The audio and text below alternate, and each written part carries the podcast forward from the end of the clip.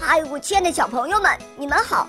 我是你们的好朋友小肉包哦，欢迎大家来到肉包来了。今天肉包会带给大家什么故事呢？赶快一起来听吧！喵。小朋友们，你们好，下面讲的是换春装的故事。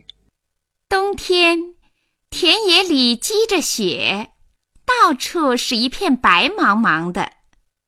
兔妈妈和她的孩子都穿上了白皮袄，在雪地里跑着跳着。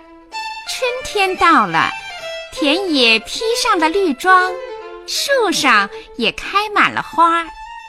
兔妈妈对小兔说：“孩子，我们也该换一套春天的衣服了。”小兔摇着头跑开了。小兔在草地上碰到鹧鸪，问：“你的衣服多漂亮，怎么换成花衣服了？”春天白雪没有了，我该换上花衣服了。鹧鸪一下飞进草丛中不见的身影，原来它的衣服是保护色。这时，水塘边传来一阵呱呱的叫声。小白兔听出是小青蛙的叫声，说：“小青蛙，你在哪里？”小青蛙从草丛中跳出来说：“我在草丛里啊。”原来小青蛙也换上了春装，颜色和青草一样。小青蛙说。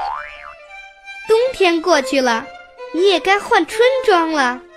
我就喜欢这套白衣裳。突然，小兔听见“唰”的一声响，原来是老鹰来抓它了。它连忙钻进一个土洞里。天快黑了，兔妈妈才找到小兔。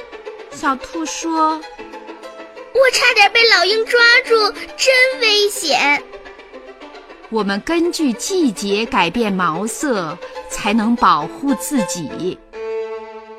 几天后，小兔褪掉身上的白毛，换上了灰溜溜的新毛，它穿上春装了。